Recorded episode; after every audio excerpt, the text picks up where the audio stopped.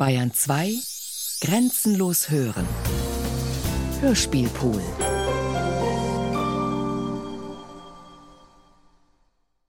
FM Szenario von Eran Scherf. As an engineer by profession, I was interested to hear that Hansel and Gretel listeners access a culture through a gate. Indeed, their idea of construction is very different from that of Um Kulthum's listeners. It's all about the difference between a gate that is pre constructed and one that is rebuilt every time someone passes through it while singing and hence listening. The former is constructed beforehand in order to prompt the audience to pass through it while the construction of the latter relies on the audience contributing their attention. Hansel and Gretel listeners are encouraged by tradition to regard an opera or a rock song as a mirror to identify with. Um Kulthum, on the other hand, is not interested in spoon feeding the audience, but prefers to establish a dialogue with it. To Hansel and Gretel listeners, this role does not seem honorable enough. When Um Kulthum groans, it's not because she's tired of them. This wordless voice that veils silence, love, and pain is her building material. That is how she establishes a relationship with her listeners. It's the hidden and complex meaning of her singing, an intimate relationship produced in public. A relationship that comes into existence when you see your audience as neither an abstract mass nor a group of friends, but as partners in a dialogue. There's a composition written by the composer, but the lyrics turn into something completely different when she sings them. They become an extension of speaking and acting, of everyday life. Listen to how her breath carries her lyrics, and one of her breaths can be quite long. Her lyrics end at the end of a breath rather than at the last word, and live in the groans in between. A song sung by her is not, aesthetically speaking, a closed and complete thing, such as an aria by Verdi or a song by Edith Piaf, but rather an open and variable thing, rebuilt each time. She's not just repeating a word, a phrase, or a verse. Her repetition is an act of giving. And giving is an act that implies a receiver, an audience that responds not only with applause, but co produces the dialogue with a wide range of silent gestures. This gestural vocabulary may sound strange to somebody who listens to an aria as a voyeur. Each person must decide whether to persist in the voyeur role, rating it vulgar to be addressed as a listener. Nobody can overhear us. Nobody saw it happen. There was no camera there, and no images of the murdered aunt were recorded. Often I wonder why nobody in the family wonders where the newspapers disappear, why nobody misses yesterday's newspaper, not even in the garbage. Nobody picks them up at the telegraph office. The bits of news arrive on their own. They swoop into the newsroom like wild swallows and land, exhausted, already translated into human speech, on narrow strips of paper on the editor's desk. Ten apparatuses receive them ceaselessly. A dark monastery with a hundred cells, a hundred separate telephone booths. Each cell contains a hermit pleading in a furious voice to the god of the sensational for an offering. Berlin speaking. B-Said Newsroom. Ullstein speaking. Hello? Louder, please. Couriers doze like a group of the unemployed on a park bench like passengers expecting a train that always arrives, always departs, and never stops, the train that carries news circling the globe. Many have been waiting since yesterday. The cable telegrams from America have already arrived, full of inconstant stock exchange figures, those charming adventurers that flit so agilely across the border, carrying only lightweight luggage, filled with the forged news that is so precious to a newspaperman's heart. At the height of the search for the professional liar's imaginary non terrorists, Clinton blamed Canada and its unpatrolled, unsupervised border. The interrogation of Alina Singer, which began 75 hours ago at the Polish border, continues. Do the Israeli border police prosecute Robin Hood because he bootlegs texts by Mahatma Gandhi in Hebron?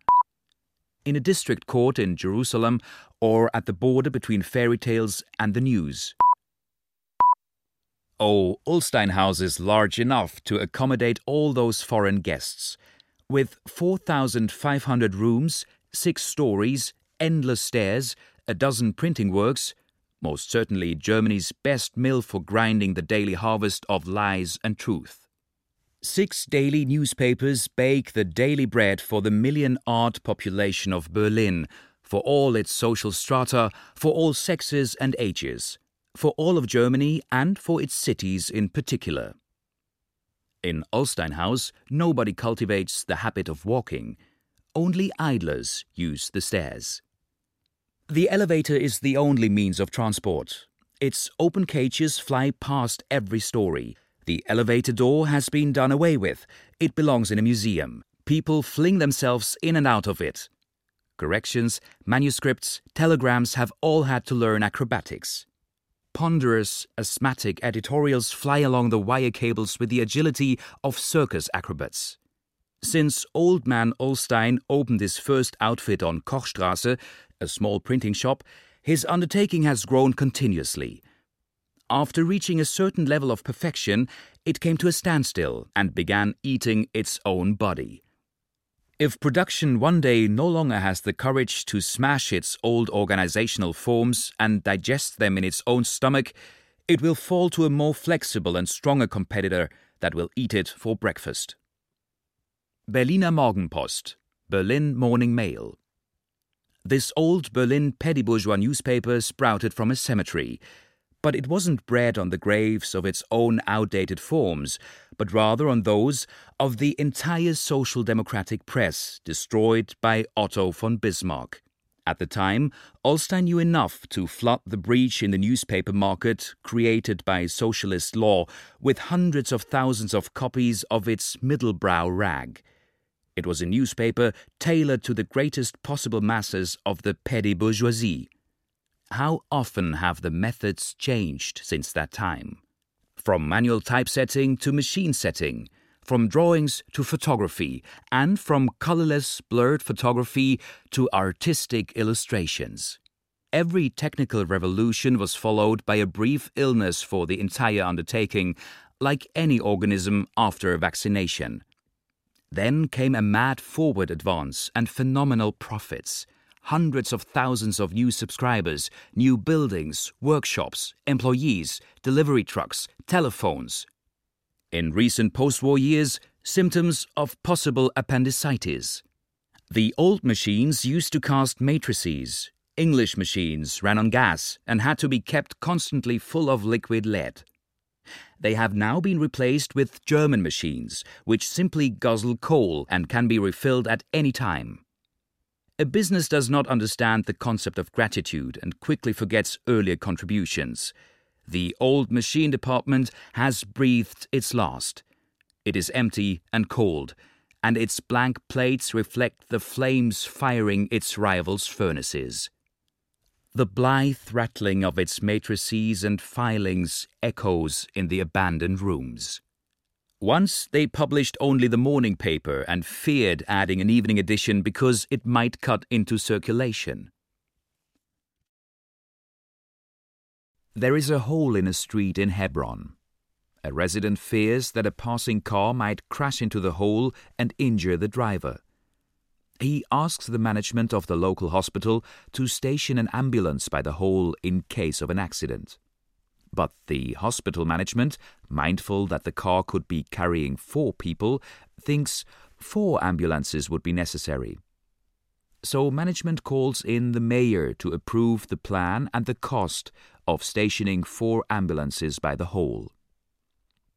The mayor clearly sees the need for ambulances, but he is uncertain about the number, since another car might crash into the car already in the hole, thus increasing the number of casualties. He suggests filling the hole in the street and opening up a new one next to the hospital. The street is borne along on carts loaded with fruits and vegetables, on vendors' cries notable for the faint praise that turns produce into a mere attribute of price. Products cannot be sold on the market where the machines to produce them were bought. A collection of economic islands connected by a PhD in detour planning. A dream of bureaucracy on a one to one scale. A diploma to chase away flies in a state office a price crisis in bullets since the enemy is not worth a shot. An unplastered wall covered by a pile of James Bond bags. A weapon for when you need to do more than just kill. Immigrants imported into a file named home. A homeland transformed into a slogan Welcome to my country. Welcome to Palestine. Enjoy it quickly. It will end in one kilometer. King George Car Rental, named after King George Street, 50 years after the King has left. Mileage is free, but the car is not insured for any of the places you can drive it. Look at the license plate of the car you get. It will be read as the first word in your story, open to whomever wishes to inherit. Get into the car as if into a new tradition of clothing, hang the number plate you are identified with on the bumper, Another number plate is on the back seat. A step of choreographic quality and you are out of the car. A new number on the bumper and you are in another car. They call this dance techno and veil. This highway branches off. The beginning that no one owns and everybody protects is just over there. It looks like a stone on Sunday, like a carpet on Monday, and there are seven days every week. What is that on the roof? A clothesline. Is the house occupied? No. It's just a sign of life. Does anybody live there? Does a sign of life mean someone lives there? What else is it there for? Population statistics from a satellite? I think the family started building because the building permit would have expired otherwise. They built the house while living in it until they ran out of material. It looks like a frame someone paid so much for that he could no longer afford what he wanted to frame, but it is well constructed. That's a construction you can build on. It's a mixed neighborhood. Anybody who has the right or gets credit from the state can live here.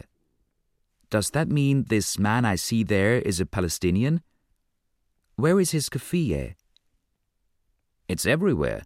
But now he's wearing his military cap because he's in battle. You mean with the cameraman?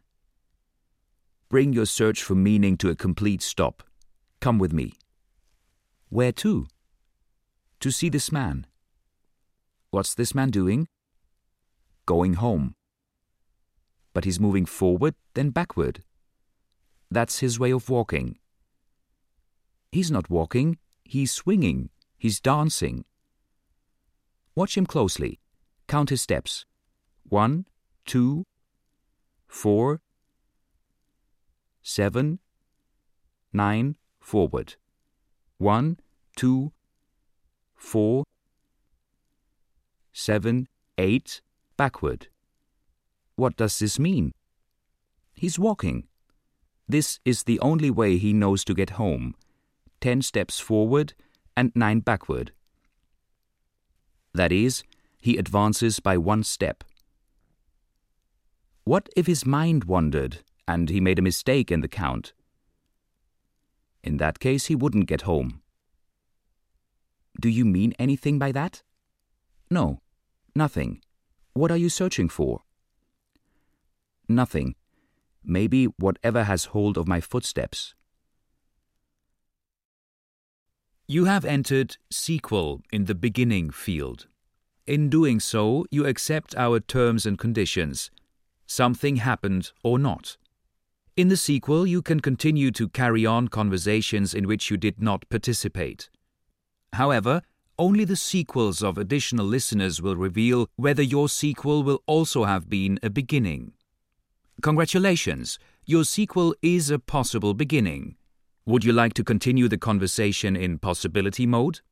If you continue in possibility mode, it is possible that the conversation will be continued regardless of whether or not there is conversation. You have selected the following conversation participants. One person who can speak without saying anything, one person who can speak but articulates without words, one architecture that cannot speak but has something to say, one object that replaces a word, one netizen that only says anything in combination with a pose. This selection allows you to receive what has been said without a speaker and a listener manifesting themselves. This means your role has become unpredictable for the program and conforms to the terms and conditions of listener's voice. Would you like to continue your conversation with the automatic moderator? Yes, I will stick with it. No, I am turning off. None of the above.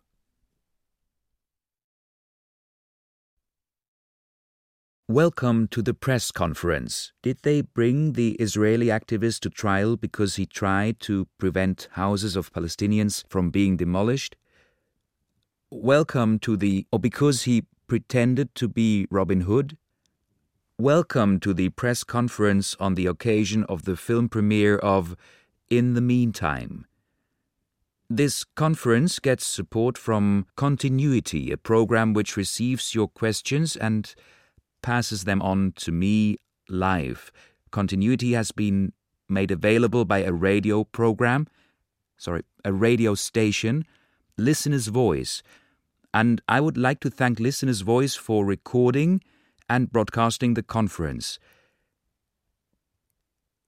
In the Meantime is a film that tells a true story. Does the German journalist advocate in her testimony? Let me assure you that news invents politics, all this is part of your question about the role of a German journalist in this story, and we don't know where to and we don't know where the story begins. But according to reports, it is said to continue. It is going to continue as a fairy tale. You may interrupt me anytime by using continuity to send me your questions. Do the Israeli border police prosecute Robin Hood because he is in touch with Red Riding Hood? Little Red Riding Hood says To call an Israeli activist Robin Hood of the West Bank continues the Israeli policy of recounting the future of the Palestinian territories as a folk tale. Do the Israeli border police prosecute Robin Hood because he bootlegs texts by Mahatma Gandhi in Hebron? The New York Times said recently this man is the Robin Hood of the Hebron Hills. The man who does not fit any category after the International Herald Tribune said that this man is the Robin Hood of the whole West Bank. So the idea of casting the activist as a fairy tale figure is the reason why Red Riding Hood begins to act outside of the fairy tale. The man is a plumber, but he is at the center of a global solidarity campaign. But why? Little Red Riding Hood asks her interviewer why do they mention that he is a plumber at all? Once you start the application, you cannot stop it. You cannot modify it. Different images overlay, and there is no clear structure, no structure or order, you understand? It's blurred, and the blurred, the more blurred it gets, the more visible it becomes that the girl only acts in the interplay of different versions. What connects Red Riding Hood and the activist? A true story, the film, and a true story, a story that happened in print and online media, and partly also in the occupied territories, in, in the Israeli occupied territories, in a district court in Jerusalem, or at the border between fairy tales and news coverage. Actually, we don't know. What links the activist with Robin Hood? One was born in the 20th century, the other in the 13th or 14th century, and he became famous for being an outlaw. Now, this would certainly be a role that could fit the activist according to the judge who will sentence him, who has declared him guilty he tried to stop military bulldozers from destroying corrugated iron huts, houses of Palestinian Bedouins, and he participated in a prohibited demonstration, says the indictment. But according to a different version, told by the girl, sorry, told by the fairy tale, it's easy to understand that Robin Hood was not just an outlaw, he took money from the rich in order to help the poor, which is not what the activist does. He helps the poor without taking money from the rich. But this becomes very clear in the initial sequence. The topicality of a report is not what Red Riding Hood cares about. The girl tends to. The girl intervenes where fairy tales and stories or history interrupt each other, prolong each other. Does the German journalist advocate in her testimony that fairy tale figures get unlimited residence permits in the news? I don't want to get involved in speculation that if you cast the activist as a fairy tale figure, you put Red Riding Hood back in the time of a fairy tale.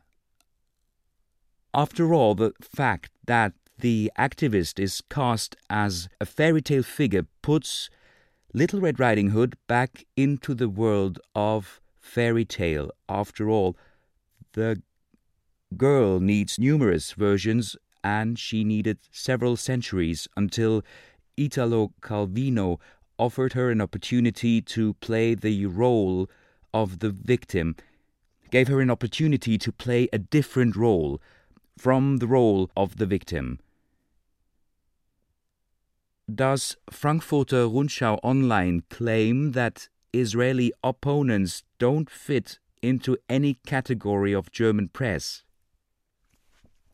The British Guardian Online says that the accused is not a typical activist. He is a member of the Arab Jewish partnership Ta'ayush, he is a Jewish Israeli of Iraqi origin who is fluent in Arabic and that the video on the website is a must and you will hear if you are able to distinguish Hebrew from Arabic that the accused in the scene with the soldiers speaks Hebrew and he speaks Arabic with the Palestinians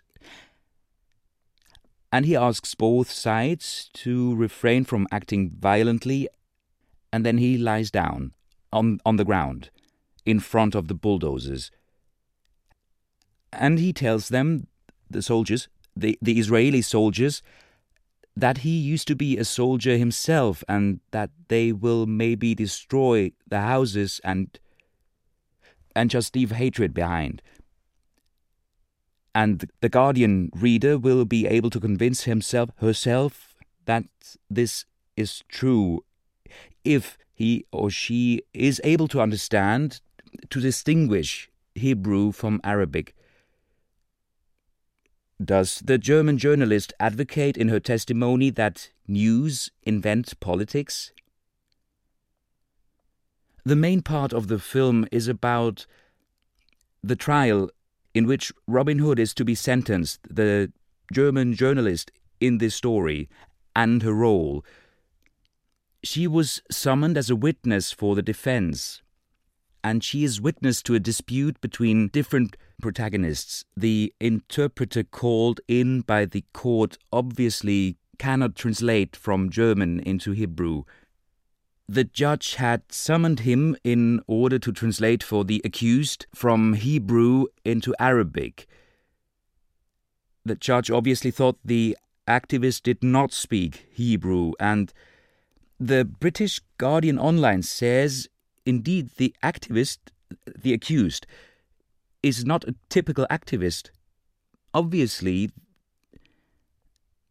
the international press wants to have the man who does not fit any category fit the category of a hero. Israeli law, however, does not interfere with the world of fairy tales, otherwise, this world would be.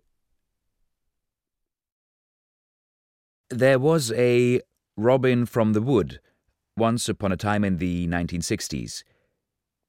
He traveled through German language comics and he tried to rob people. He was called Robin Dubois in French. He didn't speak German, but he found a translator and had himself translated. The fact that there is no evidence that he truly existed some time in the past, and that's the tempting aspect, and that's why he can be presented as a robber of the aristocracy or as a fighter for social justice. Now, his translator had problems with the name. How can we translate Robin Hood into German? was his question. Hood, cap. Well, that's easy to figure out, but then he did not think that the American press would eventually send Robin into the heat of the Hebron Hills. So he did not think that he should protect Robin from the sun. No hood, no cap. And he continued his investigation. Gangster, thug, crook were options, not quite fitting for a fighter for justice. The fighter for justice Robin was meant to be in English. But of course, for the robber who he had become in French, years have passed, new dictionaries have been printed, and hood has also become a short form for neighborhood, which is a slang word for ghetto. For some time, Robin from the ghetto was in the pages of the translator's notebook in order to test whether his environment would accept the new name. If you are a Jew and white, people said, you feel shame to be from the ghetto. But if you are black and come from the ghetto, you are proud. And when I'm a Jew with the dark skin and come from Iraq, bingo, there were ghettos in Iraq as well. From the Wood can't be your family name anyway, because there are no woods in the West Bank apart from the ones planted in the context of the Zionist project in order to mask the traces of destroyed Palestinian villages and thus establish leisure time areas. But who wants to come from an environmental mask? So, in the trial against the Israeli activist Robin from the ghetto, judgment will be pronounced today for having insulted two soldiers who protected a bulldozer driver in the process of the demolition of Palestinian houses, he had already been found guilty. All over the world, fairy tale figures defended the activist. Does this sound like news? That question you may ask Red Riding Hood, because the court and the jury will not decide whether news from fairy tales should be part of the German news.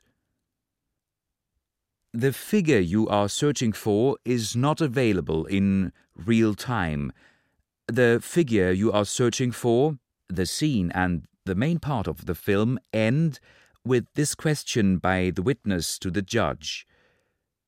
The credits do we translate the credits? Sometimes last longer than the main section as if it were impossible to identify who participates in the film. The United European Photo Agency announced today in Zurich that the photo of Little Red Riding Hood from Jaffa shows similarities to a photo registered with the agency. The image appeared last year in the southern German paper The Border Messenger in a story on border control. According to the Border Messenger, the woman in the photo is the children's dance teacher Alina Singer, dressed in a maid's uniform at a kindergarten party, Warsaw, 1966. The border messenger could not say where Alina Singer went after emigrating from Poland. It would have been plausible for her to immigrate to Palestine if it had been the 1940s, but at the end of the 1960s, it was already the State of Israel. The St. Gallen police, with the help of photograph investigators, are questioning whether the photo that appeared in the Wonder blog could have been taken in the area of Jaffa. Additionally, it remains unclear whether the Amden farmer who gave the trafficker and undocumented woman refuge can be held accountable. The woman said that she had to give up her Polish passport when she left Poland. She is therefore no longer a Pole and not yet anything else. She is, as it were, neutral and on her way south, the farmer told the newspaper Evening Lookout, adding that he had not seen Little Red Riding Hood during the incident. Meanwhile, hikers in the Amden region turned the simple farm hut into a holy shrine for undocumented persons. A photo spread in a fashion magazine says Terrorist Couture Palestinians hijacked Arab dress and renamed it Palestinian. A tiny yet legible text in the margin says Advertising section. Here's our commentary. Once upon a time, there was an honest man who had been given a piece of cloth by his friend from which to make a suit. He could not afford a tailor, but someone pretending to be a tailor approached him and offered to tailor the suit for free. The man gave him the cloth. Some days later, the tailor returned with the suit. The man tried it on. One sleeve was too long, the other one too short.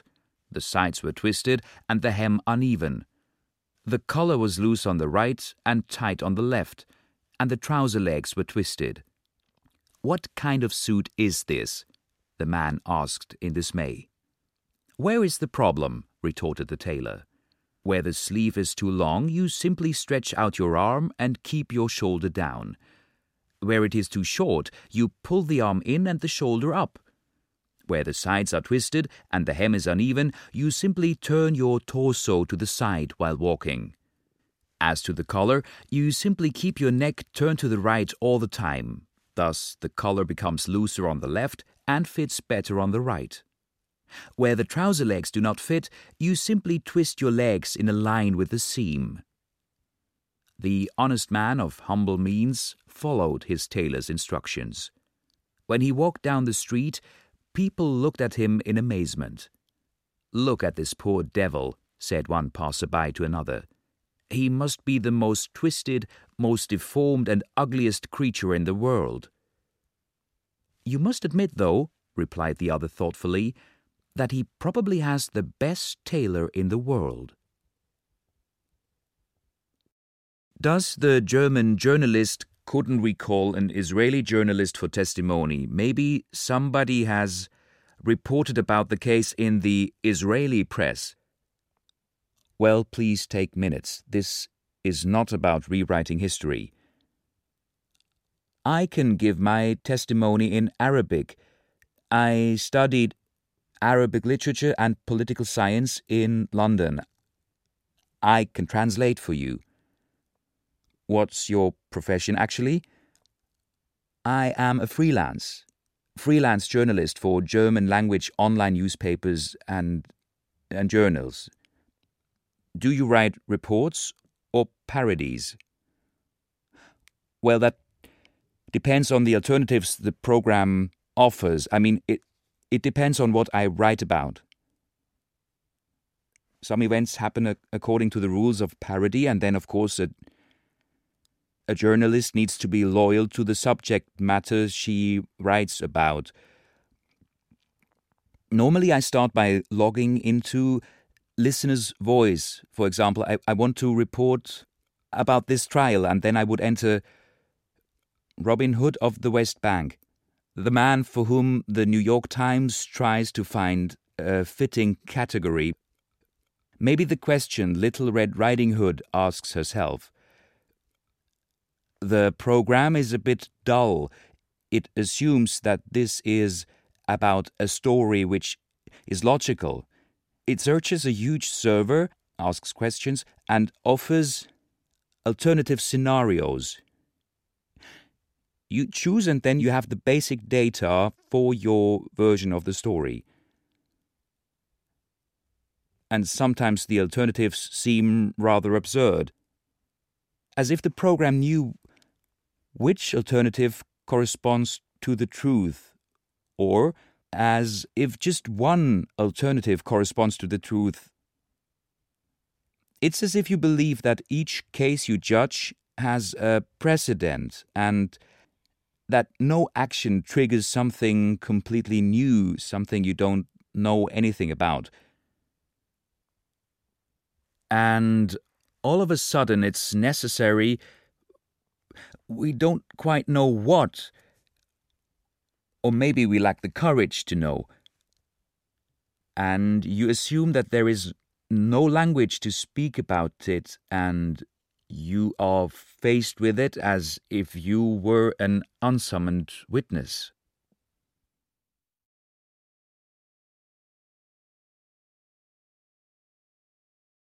Without betraying any secrets, could you perhaps tell us something about how someone takes on a new identity in such a service?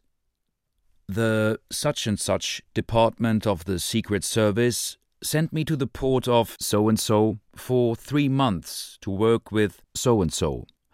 I played a person, in person, second person, third person. This is Listener's Voice, a radio station for listeners' calls operated by an automatic moderator. Listener's Voice broadcasts on various frequencies purchased but not used by other broadcasters. You can find Listener's Voice by listening while scanning the FM dial. If no calls come in, the automatic moderator switches to station search. In that case, you will hear whatever the moderator finds in your reception area.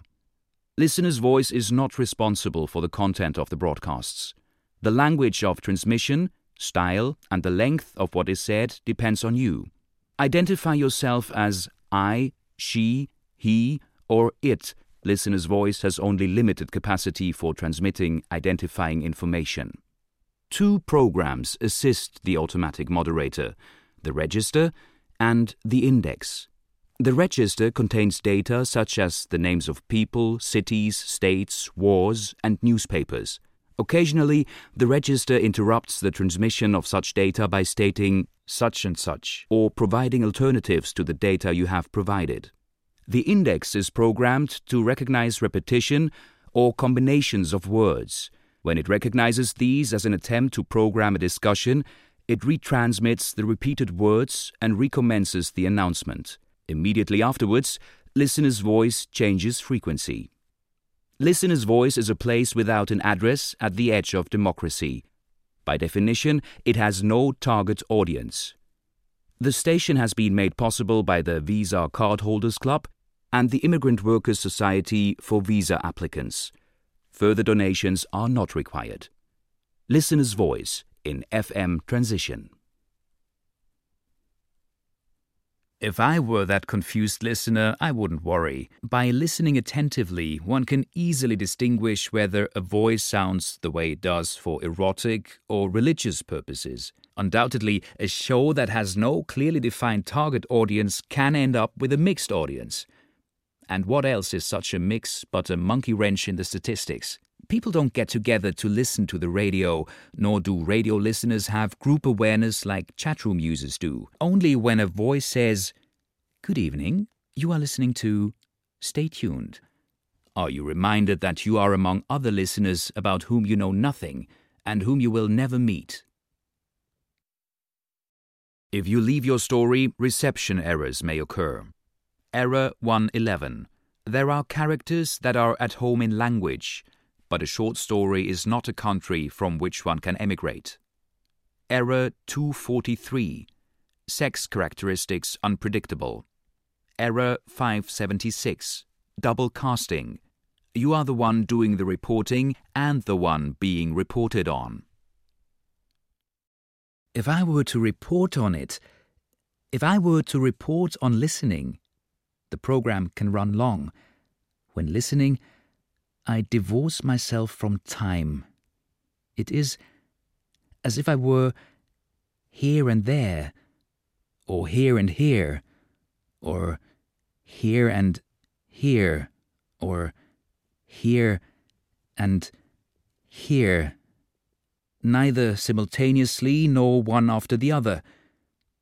If I were to report on it, the stairs connect both, the stairs connect both levels. But whether the person standing above ever encounters the person standing below, if I were to report on it, the person standing above, behind my voice, you can imagine the person standing above behind my voice, you can also imagine the person standing below. Sometimes they bump into each other. Sometimes they bump into each other when I am not there. How could I be everywhere? I am a collection of imaginings. How could I be everywhere where people are being oppressed and killed? Nor can one oppress and kill everywhere I am. I'm in receive mode everywhere I am. There is a piano concert on the radio. I'm at a piano concert. Apparently, an old record. I'm on the radio. Like the scratchy music from an old phonograph record. I'm at the lake that sometimes in the summer holidays comes across the lake. I'm here. Wherever that is. My standby reception mode has carried me beyond time. One, two, three, four, from, from, I bid you welcome. From the 15th story of an apartment building, from, from the living room of, from, from, I bid you welcome. Please state where in the broadcast you would like to live. Ladies and gentlemen, the information. We have just received information. The information that. The information that you. that during our live reports you will not. Will not experience delays any longer than. the time. the time it takes. Ladies and gentlemen, to tell you. We have just received information that. This is Continuity, the program assisting listener's voice. The file path of your report includes Red Riding Hood, Human Trafficker, and Poland. What follows are possible sequels to your subject. One moment, please. Search results are loading. First sequel. Format unknown. Finally, listener's voice has been hacked there is now a forum where one can chat without the interference of the automatic moderator. Go to the cloud server, select Mask, as usual, as if you wanted to create an access code for a conference in so and so, and when you're asked, for which conference do you wish to create an access code, enter Cloud Server, and you'll be in. You don't need a password for the forum. The only person who can't enter is the automatic moderator. That's it, for all those who didn't know. About Red Riding Hood's trafficker. If the maid with the mask who was stopped at the Polish border is the trafficker, then she's a real person. At the end of March 1968, the news ticker carried her story through the global press, and since then it has been considered the longest interrogation in the history of border control. The questioning lasted for 76 hours and 2 minutes. Like many newspapers, the border messenger carried the story at the time, the footage of the interrogation has now been released by the Polish customs authorities. However, The material is 12 minutes shorter than what was allegedly recorded. And, as you've probably guessed, it's no longer about the trafficker or the girl. This time, it's the missing 12 minutes that made headlines. Beginning tomorrow morning, the Border Messenger will put the 1968 ticker report online at exactly the same time as it was recorded 40 years ago. These days, staging that kind of real time feeling is considered documentary reporting. I consider it unlikely that a Polish dance teacher, disguised as a maid, with her face behind a mask, is Red Riding Hood's trafficker. In the 1940s, it might have been understandable that she left Poland for Palestine, but by the end of the 1960s, the Israeli state already existed. The fact that Israel existed in the late 1960s doesn't mean that Palestine doesn't exist anymore. If we're not careful, this forum could soon turn into Germany seeks Red Riding Hood. Why Germany? Because we're speaking German? You're Egon Erwin Kisch, Mexico City. It seems to me the trafficker is nothing more than a ringtone identity. Isn't a ringtone identity enough to traffic a young girl? Ringtone identities are masks that mask additional masks, but no faces. There's nobody behind them. I mean, there is something behind it, but not in the sense of a person that we could, let's say, interview, as much as I would like to. Is that supposed to be the profile of a human trafficker? The listener who is posing as Egon Erwin Kisch from Mexico City undoubtedly knows how to do an interview with a netizen like a ringtone identity. In one of his reports from Mexico City, Kisch dealt with the problem of an interviewer and the interview partner not speaking the same language. His interview partners are pyramids. In general, it's difficult, indeed impossible, to have a conversation with pyramids, he says. But if you want to dedicate yourself to a career as a pyramid interviewer, you can't allow yourself to be deterred by such impossibilities. You always have to remember that a pyramid has something to say. Perhaps it occurs to one that a pyramid has something to say if, like Kisch, the German speaking reporter in Mexican exile, one assumes a third language, beyond your own and the foreign one. A language spoken by humans that articulates itself in pyramids or ringtones becomes independent and opens up spaces that welcome us as exiles. Whatever. If you want to interview a netizen like the ringtone identity, remember that it has something to say but may not speak your language. And remember to thank your interview partner for the interview. Even if, as happened to Kisch, it responds with something like, I did it because you're a European. Over there, where you guys are, the blessing that you brought us is coming to you yourselves. It's time that we sent a scribe over to interview your rubble. If Red Riding Hood is trafficked in Polish, she'll still be free in German. Whatever. How can somebody who's trafficked in Polish be searched for in German? Surely the trafficker exists. And who knows, by the time it's all gone out on the air, at the moment the cloud server has allotted it an air date in 2038, maybe Palestine will exist too. According to the most recent ticker, the woman is a Polish citizen of Jewish descent who applies for a permit to travel to Switzerland in 1968. The law allows her to take furniture and other practical objects with her, yet she is not permitted to take ready money. In order to convert her capital into objects she can take out of the country, she orders a complete set of furniture to be made by her friend, a carpenter. The friend carves stories from the life of the woman into the furniture. Suspicious of the artistic objects, the border police doubt their validity as practical objects.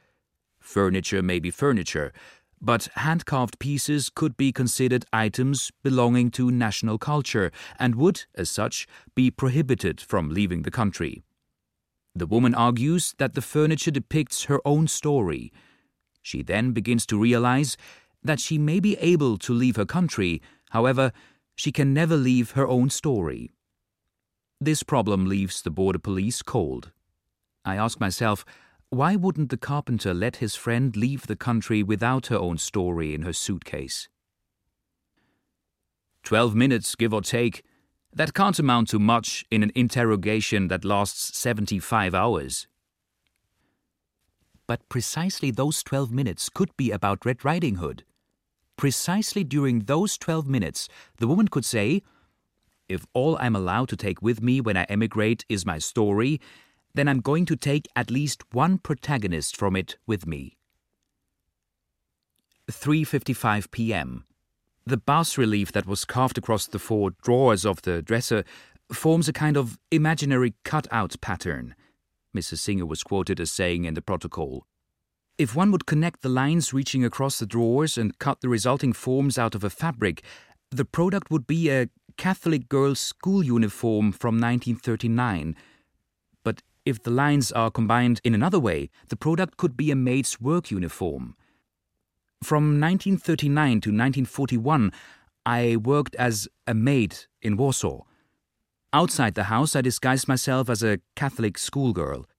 Out of the dress's side rectangle, one could cut out a bag, like the one that I sewed into my coat lining in 1959 when I tried to leave the country.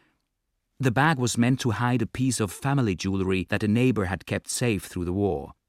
The rectangle could also be taken as the hem of a uniform I was given into which two cartridges had been stuck when I worked in a German munitions factory in 1943. 3:15 p.m. After her travel visa was granted, the obstacle now seems to be the objects she wants to take with her. Customs officials accuse Alina Singer of wanting to smuggle goods belonging to national culture out of the country. Since 2:47 p.m., the woman seeking to leave the country has been answering questions about a mahogany dresser. 2:46 p.m. As we've learned so far from the interrogation of the children's dance teacher Alina Singer, this is her second attempt to emigrate. Her first was in 1959, two years after the ban on migration was lifted for citizens of Jewish descent. At that time, her attempt failed when customs officials conducted a body search and found a bag with silver jewelry in the lining of the woman's coat. 2:44 p.m. We enhanced the ticker now, pauses can be set up for the times when nothing is happening. But at the moment, the ticker jumps backwards during the pauses. It's possible that could result in a false count of Alina Singer's interrogation time. We are working on it.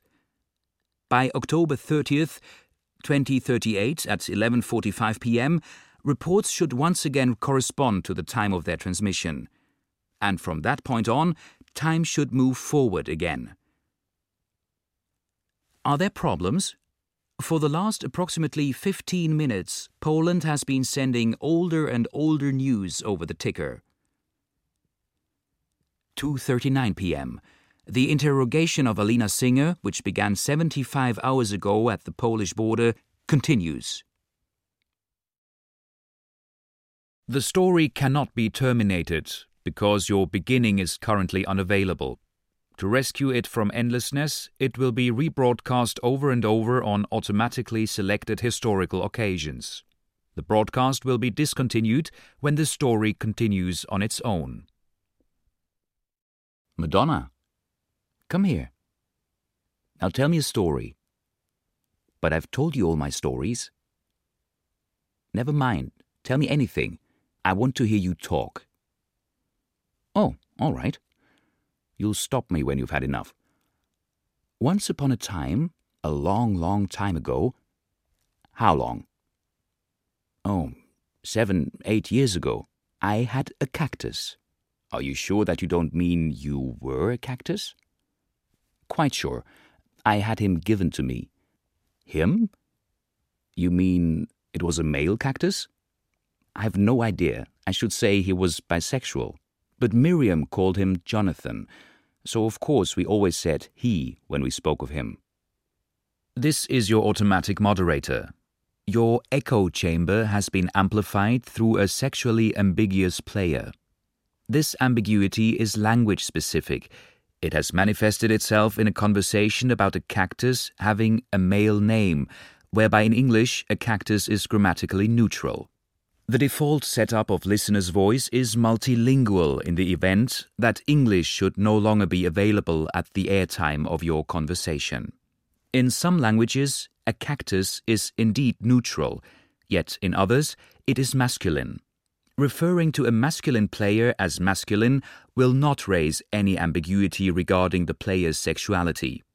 If you want to maintain the ambiguity of Jonathan's sexuality independently of a specific language context, use the interdimensional translation function. This function enables you to open up more than one language context in the architecture of your discourse. I see. Miriam gave you Jonathan, and who is Miriam? A woman I knew in those days who went off to South America. Are you telling me a white slave traffic story by any chance? No such luck. She went to Sao Paulo, not to Buenos Aires. Her husband, who taught mathematics, had been asked to go there for three years, and they offered the kind of salary that no poor European dares refuse. Perhaps it is a kind of white slave traffic after all. Have you noticed how South Americans seem to be worse than the others when it comes to thinking they can buy anything? Hmm. How did Miriam and her mathematician like it? They liked it so well that they stayed. And so I kept Jonathan. Because I forgot to tell you, I had only taken him as a boarder. I see. Now tell me about him. He uh, lived in a flower pot on a window sill, the south window of the drawing room, if you remember my little house. Of course I remember it, but I am quite sure I never saw him there. No, by the time you came, he had changed his habits. So tell me, did you ever find out why Miriam called him Jonathan? I asked her, but she either could not or would not tell.